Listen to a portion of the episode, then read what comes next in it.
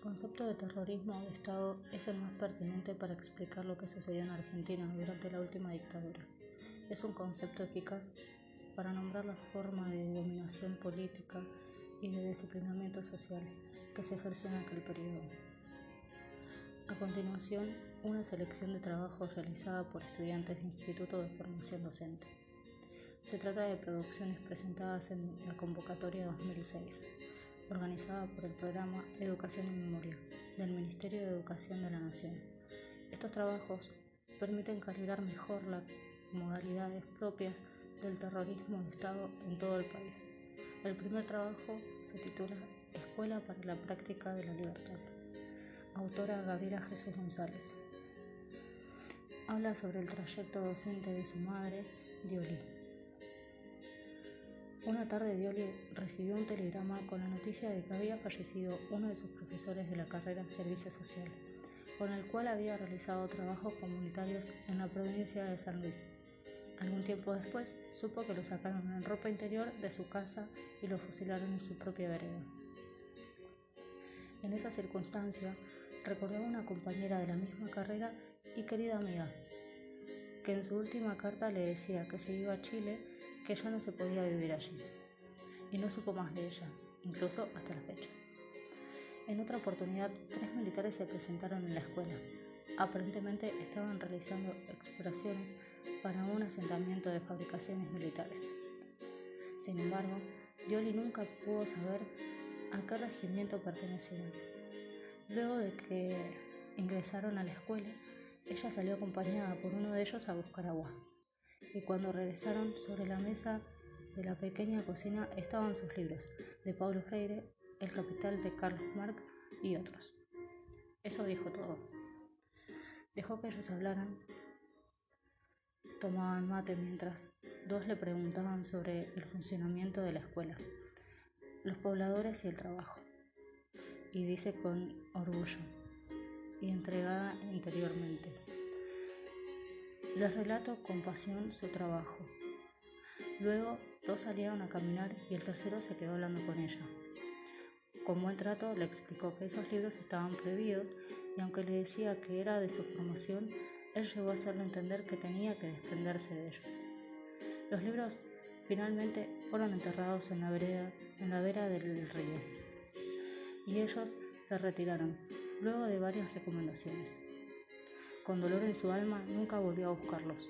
Tuvo una demora por parte de la gendarmería para, revisar, para la realización de los cajones que le enviaba la Fundación Agrupación Labor y el aviso de un matrimonio de estancieros, que con un dejo de temor le comentaron que un compañero y ella estaban fichados como subversivos comunistas. Pese a lo sucedido, ella ya se sentía parte de la comunidad y en sus palabras quería continuar allí, con sus sueños, sus niños y su gente. Por ellos podía hacer mucho. El segundo se titula Del terrorismo hasta el crimen de la Darcena. 30 años de historia santagueña. Autor Luis Ángel Coria. Guillermo Alejandro Magliarch. La banda. El retorno a la democracia en el año 1983 no significó lo mismo en Santiago del Estero que en el resto del país. Aquí retornaban al gobierno quien había preparado el terreno que utilizó el golpe de 1976, Carlos Juárez. Las violaciones a los derechos humanos eran una práctica cotidiana en Santiago del Estero. Veinte años después de recuperada la democracia, según detalla el informe Situación Jurídico Institucional de Santiago del Estero, Secretaría de Derechos Humanos del Ministerio de Justicia de la Nación Buenos Aires, 2003.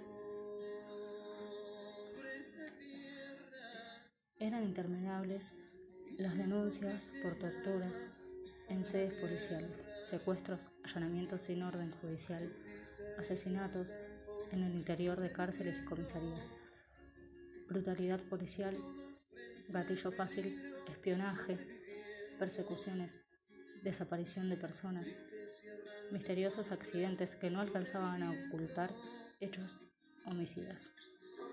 En la mañana del 6 de febrero de 2003, una buscadora de huesos, doña Rosa Vergara, encontró una zona monstruosa de la dársena, el cuerpo torturado de Patricia Villalba y los restos óseos de Laila Basier Nazar. El macabro hallazgo movilizó a la policía y a la justicia. A partir de allí, el caso comenzó a funcionar como una bola de nieve.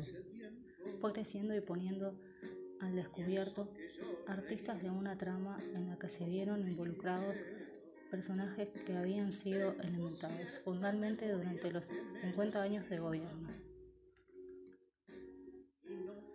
Sin embargo, el doble crimen de la Arcena marcó un punto de, de inflexión. Muchas vidas y situaciones cambiaron para siempre.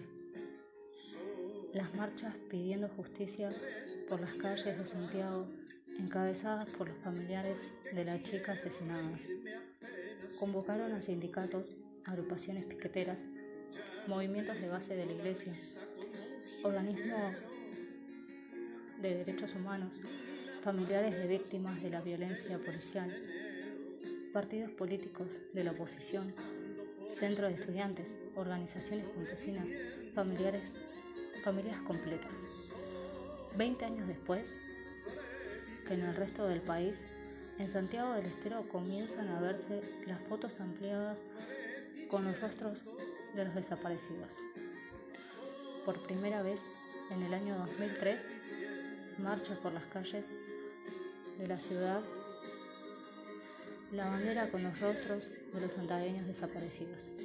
El doble crimen se convirtió en el caso político judicial más emblemático de la historia santagueña recientemente, que terminó con Musa ser preso y con la intervención federal en la provincia, dando fin al gobierno de Nina Aragones de Juárez, esposa de Carlos Juárez, la señora gobernadora. Instituto de Formación Docente número 51. Profesorado de Educación Primaria. Materia Análisis del Mundo Contemporáneo. Tema La palabra de los estudiantes del Instituto de Formación Docente. Curso Primero B. Alumna Kiara Ilan Muñoz.